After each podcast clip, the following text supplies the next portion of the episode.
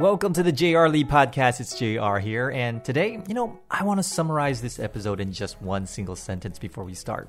不要陷入同温层的陷阱，要转而拥抱知识的正直性哦。我想用这一句话呢，来先 summarize 一下我们今天这一整集想要讲的内容哦。不要陷入同温层的陷阱，要转而拥抱知识的正直性。 我想开始的时候呢，先讲一个轻松的故事好了。这是我自己真实故事哈。我自己小学五年级的时候，呃，有一次我们学校要选这个全校的学生代表啦哈，每年都会有这样子的选举。那有一天中午呢，学校就用这个全校广播的方式，啊，请各位同学收听，我们现在要进行这个候选人证件发表哦。所以就让这些呃六年级的，我们那时候五年级，然后就让这个六年级的。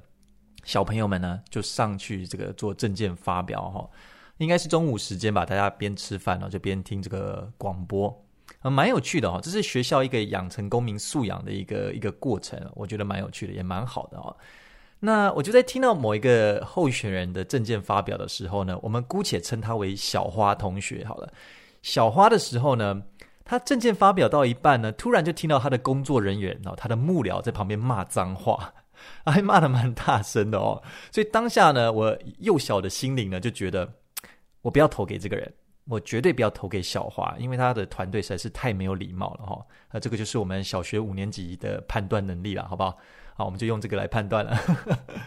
那过了几天之后呢，这件事情呢？啊，这个选举这件事情呢，慢慢在班上开始发酵了，大家就开始讨论说，诶，过几天之后要投票给哪一个候选人啊？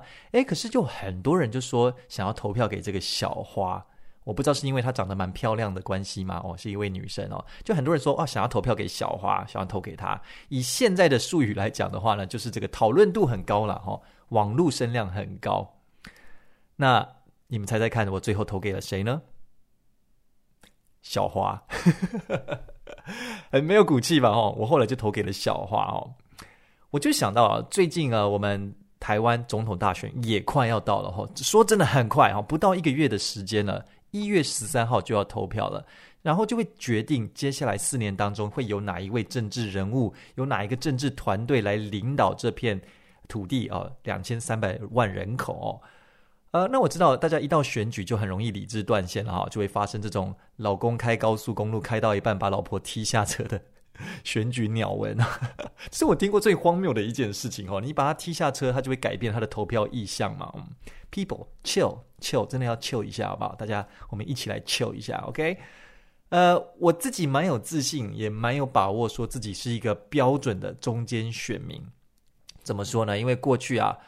我大的政党哦，我大概什么政党都有投过哦，在过去的历史当中哦，我也投过废票哦，我就是表达我的不满，我对于现有的候选人呢都不满意，所以投废票哦。当然我不鼓励你一定要这么做哈，但是呢，我们还是努力想办法选出一个我们比较认同的嘛哦。但那一次可能太生气了，那这一次呢，我要投给谁呢？我可以很有自信的跟你们讲。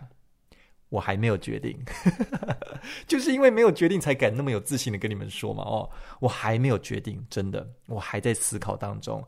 但接下来几天会是关键，为什么呢？因为接下来会有电视证件发表会和电视辩论会。我知道，如果你跟我一样是中间选民，我们常常面临的一个最大的问题和困扰，就是我们会觉得资讯太不对等了。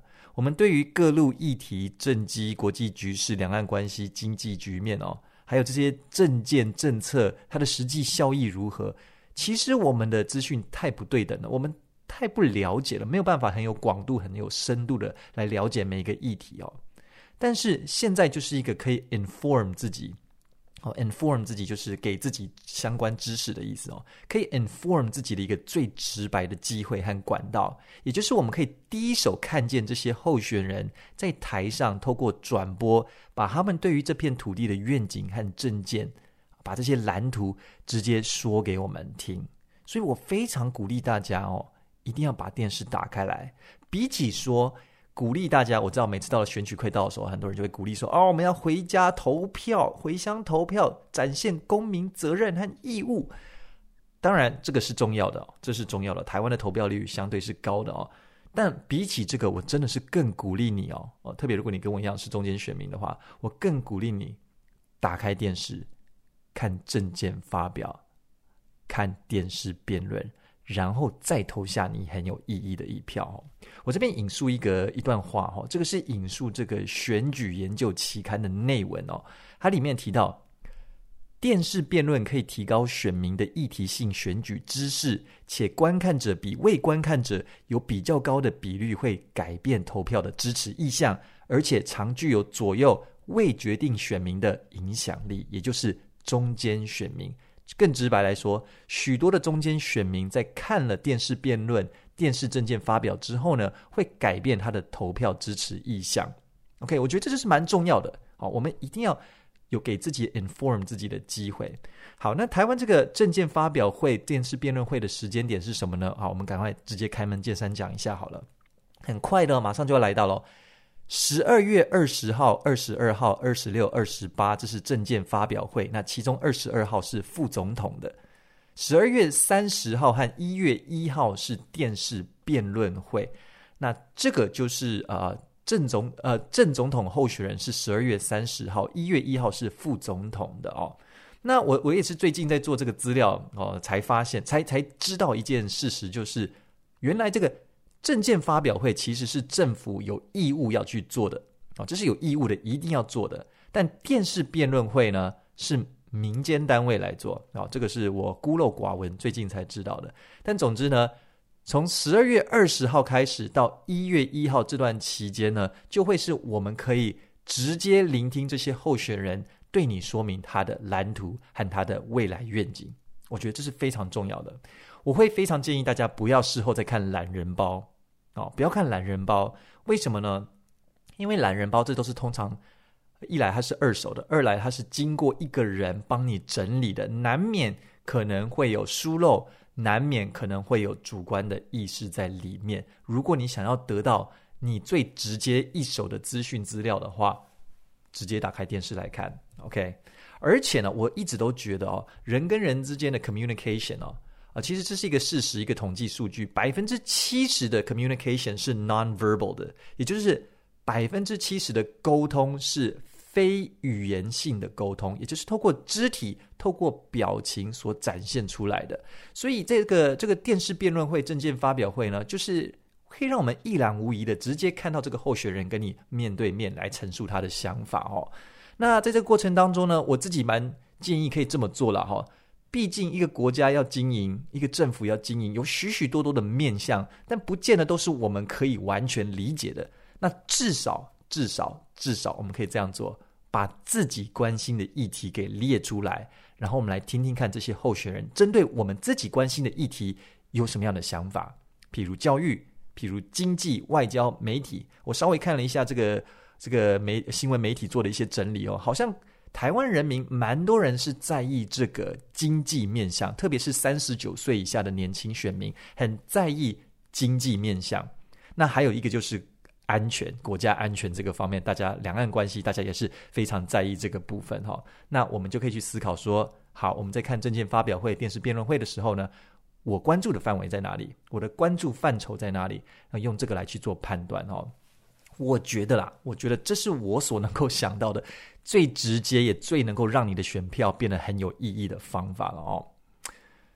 那去年还是前年呢？我有跟一个以前是政治线记者的朋友坐下来吃饭啊。那天吃饭呢，我觉得收获良多啊！哈，呃，你们听听看啊，他有跟我分享到哈，这个全世界来讲哦，投票率很低的时候，投票率偏低的时候。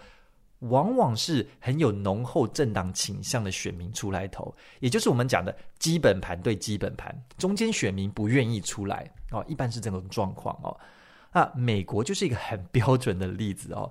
除了上一届的总统大选，川普对决拜登，二零二零年哦，那一届呢创下了美国一百二十年历史的最高纪录，总统投票率呢啊，总统大选投票率呢。百分之六十六点呃，百分之六十六点九 percent 哦。那很多事后的分析都是觉得说，因为川普这个人非常具有鲜明的个人色彩哈，讨厌他的超级讨厌，喜欢他的超级拥戴。所以呢，除了基本盘站出来之外呢，中间选民呢反对他的就觉得说，哦，我不要让川普当选，就赶快出来投票。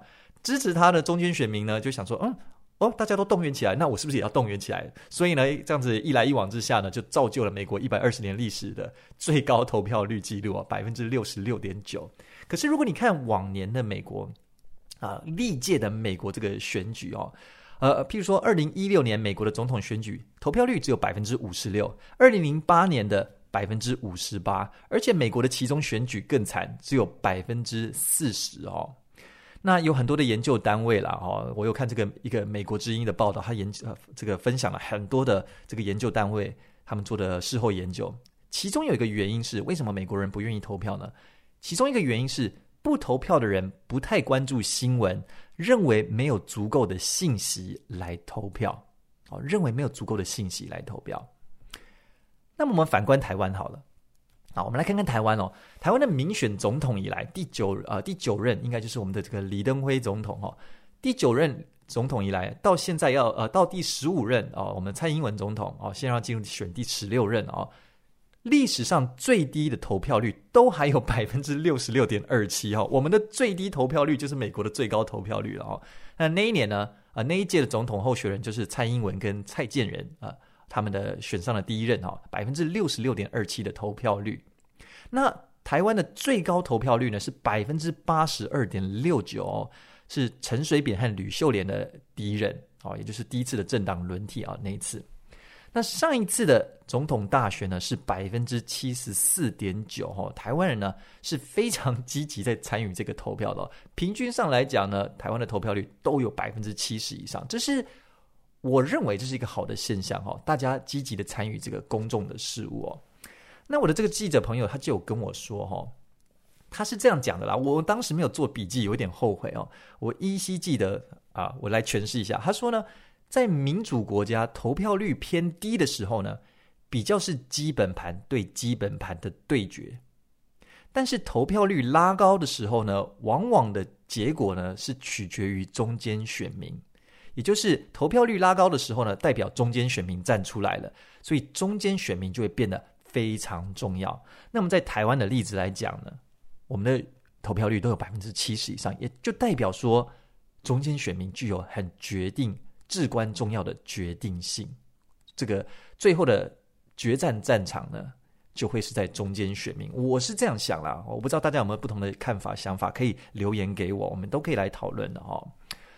所以说到这边呢，啊、我最近在读一本书，我我我我没有想到我会这么喜欢这一本书哈，它是一个政治人物写的，不能说政治人物吧，执政官写的，他是美国的前财政部长 Robert Rubin，他写了一本书，呃呃，我忘记他的名称叫什么，我只记得封皮是黄色的哦，什么淌了什么浑水的哦，他这本书 Robert Rubin，他是克林顿总统期间在职的这个财政部长哈。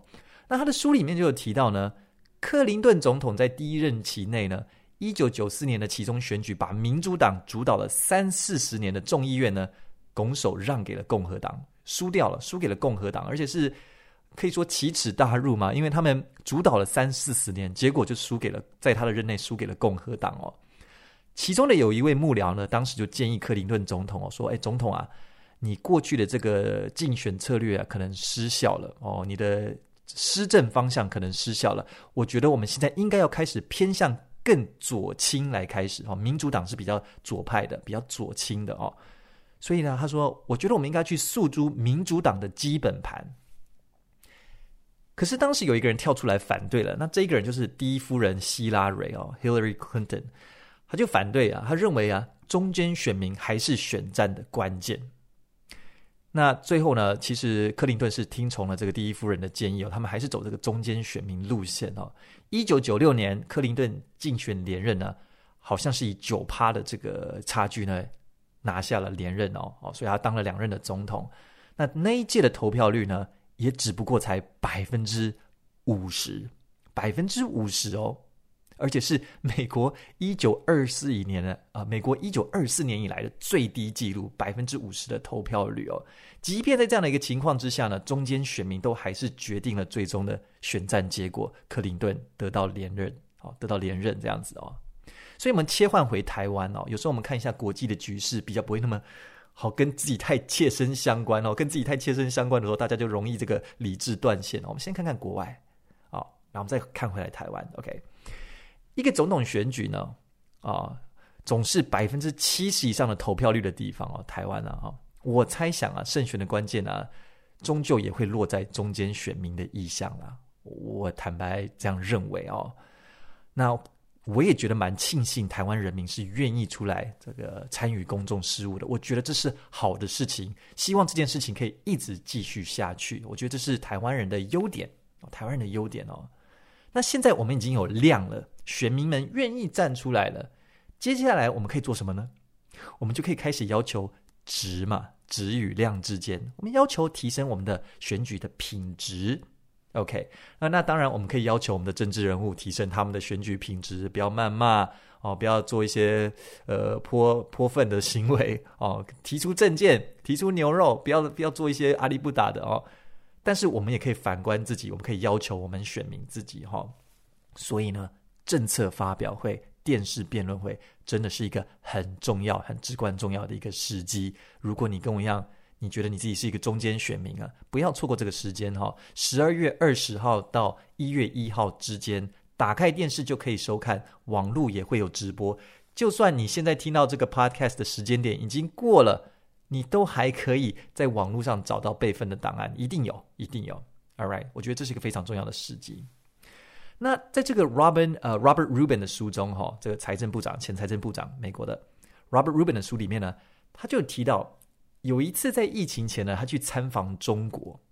那当时美国国内政界普遍有一个风向，都认为说，哈，中国现在是强势崛起，不论在经济或者在军事上都在强势崛起。而美国呢，反观美国正在走下坡，这是一个当时一个很主流的一个想法哦，一个风向哦。可是 Robert Rubin 他就在书里面提到说，他认为呢，没有那么悲观。他认为，即便美国遇到这么大的挑战呢，其实还是有很美好的前景的。为什么呢？他认为，美国第一一来，长期以来它都有很强大的经济优势；再来，国内的企业环境和文化是非常 dynamic 的，非常有活力的。而且，他认为美国的这个劳动力结构呢是相对年轻的，相较于其他国家。还有一个很重要的，这个是我比较会有感觉的哦。就是他认为学术界有很顶尖的研究能力啊，事实上是如此哦。就是各个领域啊，很顶尖的学校似乎都很多都还是在美国嘛，哦，似乎是这样子。而且还有一个很重要的，我觉得这个非常重要，他们的产学界是非常密切的合作。也就是说，今天譬如说我哈佛有一个什么研究结果，我 MIT 有个什么研究结果，我是可以马上找到合作的业界，而且就做出产品，做出实际的东西来。哦，这个是我觉得蛮重要的一件事情哦。我最近有打电话给我一个在这个宾州大学读书的朋友，读研究所，他读这个数位教育、数位科技与教育之类的哦。我就打电话给他，我就问他说：“哎，那你读完硕班，你会继续读博班吗？还是会留在那边工作吗？还是回来台湾工作？”他后来跟我讲了一个蛮现实的问题，就是他说：“我在这边即使……”他在 UPenn，UPenn 是顶尖的学校啊。即便我在这边身旁都是很顶尖的教授，还有同学嘛，每天讨论的议题都是很有前瞻性的东西哦。可是他觉得他很害怕，他回到台湾之后，他这些东西没有办法发挥。这个东西我似乎就蛮能够理解的，就是你在国外学了这些东西，很顶尖的东西之后，但是你回到台湾的环境之后。无论是政府的政策面，或者是企业的供给面，你有没有办法有合作的对象和机会？还有经济面，你花了这么多钱去国内，有没有办法有这样子的资金支撑你的研究，或者是去支撑你的一些产学的发表？I don't know，这就对他们来说是一个很大的未知性哦。所以他就说，其实他们很多的亚洲的同学，都后来都选择继续留在美国。那我觉得这就是一个一个。以站在我们的立场来讲，台湾就是一个非常可惜的地方，人才出去了，但是回不来啊，我觉得就会蛮可惜的哦。啊，讲到这个，总是会有一点忧国忧民、忧郁症的感觉。那有一个点哈，这个 Robert Rubin，我们回到他身上，还有认为说哈，美国即便有这么多的优势哦，刚刚讲到这么多的优势哦，但他觉得。有一个东西让这些都优势都被浪费掉了，也就是美国现在境内非常严重的政党恶斗。美国的民主党和共和党的恶斗呢，已经到了就他所说的是历史的空前水准，他从来没有看过美国的政府恶斗成这种程度哈。那他就提到说哈，以前斗归斗，但是是斗而不破。什么意思？我们常讲到听到这句话，对不对？好像很政治化，对不对？但是他的意思是哈，以前是斗归斗，但是身为人民的公仆啊，他们还是会抱持为了国家的利益极大化，为了这个理想，他们愿意彼此协商、彼此让步哦，是为了一个共同的愿景，愿意彼此让步，即便政党倾向不一样，即便意识形态不一样。他就提到一个故事哈，这个故事我觉得蛮有趣的。一九九七年是克林顿的第二任期，哈。那有一次他们在召开这个幕僚会议，可是当时的时空环境背景是什么呢？民主党当时呢已经失去了参众两院，参众两院都在共和党的掌握之下，哈，所以就有点掰咖了，变掰咖政府了。那接着要他们要审预算了，怎么办？他们要等着跟这个共和党谈判。跟共和党谈判的一系列的政策，哈，所以他们在开召开这个幕僚会议的时候，就在彼此讨论啊，讨论。克林顿总统可能就问他们的意见，哈。照这个 Robert Rubin 的的讲法，是克林顿是一个非常希望听到听到不同意见的人哦。呃，我们比较知道是路文斯基案了，哦，所以看不同的书，有时候会有不同的观点了哦。那 Robert Rubin 就就在那个会议当中，他就跟总统说啊，有一些事情是我们不能做的。譬如，我们不能够砍资本增值税，资本增值税是我们不能砍的。他跟总统很强烈的提到这一点哦。那在场的经济学家们，还有包括总统本人都同意这个观点哦。所以他们有个共识，就是不能够砍资本增值税。所以克林顿就拿起电话，就打给这个参议院的共和党负责谈判窗口哦。那当然，这不同的政党要要谈判了嘛哦，总是会有一些这个剑拔弩张。哎，结果。不是这样子的，这个谈判的气氛呢，一开始其实还相当不错哦。但是谈到一半呢 Ruben 就提到，谈到一半，克林顿突然就用手捂住了那个话筒，然后就转过去跟幕僚们说：“哎，他们想砍资本增值税。”这时候，Robert Rubin 就跟克林顿说：“Well，那是其中一件我们不能做的事。OK，其他可以，那件事我们不能做啊，就是这个意思。”所以克林顿就点了个头，然后又转过去继续讲电话啊，讲着讲着讲着，过了一段时间，Ruben 突然听到克林顿说：“是的，好的，参议员，我们会砍资本增值税。”必瞎放哦，坚持了那么久啊，突然讲了这句话。但是接下来，Rubin 在他的书本里面写了一段话，他说呢：“不要看到这个过程哦，就对政治失去了信心哦。他反倒觉得。”这个正是民主制斗，呃，民主对不起，制斗是什么？制作豆子，自己讲的笑话，讲到笑出来哦。他说：“这正是民主制度能够运作的关键，民主制度能够运作的关键。对于一个有效政府的承诺，在面临不同立场和意见的人面前呢，为了让国家能够继续前进，做出必要的让步和协商。”他在书里面又提到哦。如果我们的领导者们无法找到在旗舰当中一同共事并前进的方法，我们的政治体系就会失灵。他认为啊，这种政治分歧啊。哦，这种政治奋起，但是愿意为了国家利益彼此让步的景象呢，在现在美国二零二三年这个当下呢，几乎已经是看不到了。这是让他最忧心的一件事情。美国，美国即便想尽了各种的经济优势、学术优势，甚至是军事的优势，但是。美国现在的政党恶斗是让他最感到忧心了，已经达到了一个空前的水准哦。所以，我们现在就动不动就会常常听到美国政府要关门了，因为没有办法有共识哦，没有办法有共识就要关门了哦。所以，呃，接下来明年我们也会看到美国的选举嘛，哦，不知道拜不知道拜登还会不会出来选啊？不知道川普能不能够代表共和党哦？像这样，现在声音非常的分歧了哦。但是。我感觉好像美国这个政党的恶斗，吼，好像还有的还有的上演，还有的演哦。好啦，那这本书其实它不是一个政治的书啦，它其实是在谈决策的思维，一个人该如何做决策。我我看到后来一开始觉得有点硬，有点觉得在讲故事，然后、嗯、还好。可是后来读到后来，我觉得我蛮有收获的哈、哦。那 Robert Rubin 他的个人观点哦，呃是这样子的、他认为说哦，决策要超出党派性和意识形态，决策要基于真实的事实和分析。那么。就有一个中文无法翻译的名词哦，但是贯彻了这一整本书，叫做 intellectual integrity。intellectual integrity。intellectual 是知识的或者是智慧的哦，知识智慧的。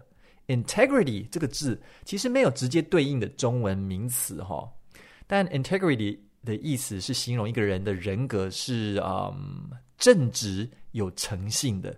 正直和诚信，所以 intellectual integrity 我会翻译成这个知识上的正直啊，知识上的正直哦哦，所以呢，我们就来呼应一下今天节目一开始提到的，我说了嘛，用一句话来总结今天的节目的话呢，那句话就是不要陷入同温层的陷阱，要转而拥抱知识的正直性，也就是我们做任何的判断决策。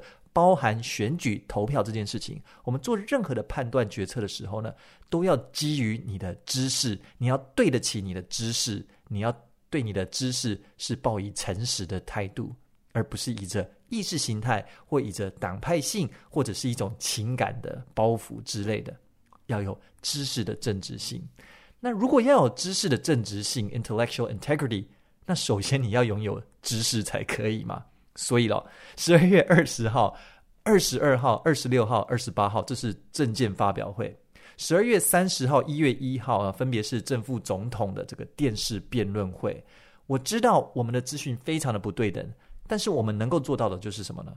打开电视，打开网络串流，不是看 Netflix，而是什么呢？亲自的、直接的看看这些候选人对于这片土地有什么样的蓝图和想法，然后。投下你神圣的一票，所以呢，最后再一次强调，不要陷入同温层的陷阱，要转而拥抱知识的正直性 （intellectual integrity）。我觉得这句话真的是我从这一本书里面啊，也是我我我我从这本书里面学到了最核心的一个思维 （intellectual integrity）。然后也是我今天很想要跟你们分享的，特别是啊、在这个总统大选即将来临之际，哈，All right。唉，希望对你们多多少少有一些新的看见了哦，新的看见哈、Thank you guys very very very much 啊，for always supporting。我尽量每一个礼拜哈，我最近尽量每一个礼拜都更新一次 podcast 哦，期待我可以继续做下去这样子哈。那偶尔有一些突发的新闻事件想要跟大家聊聊的，就会稍微再加入一下，但基本上维持一个礼拜一次。那 The g r l e Podcast 呢，主要是聊一些。啊、呃，比较像是正向心理的应用，或者是社会事件的观感啊，哈，或者是或者是一些相关的分享，这样子哈。喜欢的话呢，想要支持我们的话，也可以加入我们的 YouTube 频道会员，或者是参考看看我们的 Patreon 账号 JRE Radio，连接我都会放在说明栏位。那么最后呢，就啊、祝福大家啊，圣诞节也快要到了哈，Merry Christmas 啊，希望大家都有个美好的圣诞节和美好的年末。再次感谢大家，Love you guys，God bless you all and peace。They tell me that I'm never gonna make it. They want me to do something that could make sense. They hate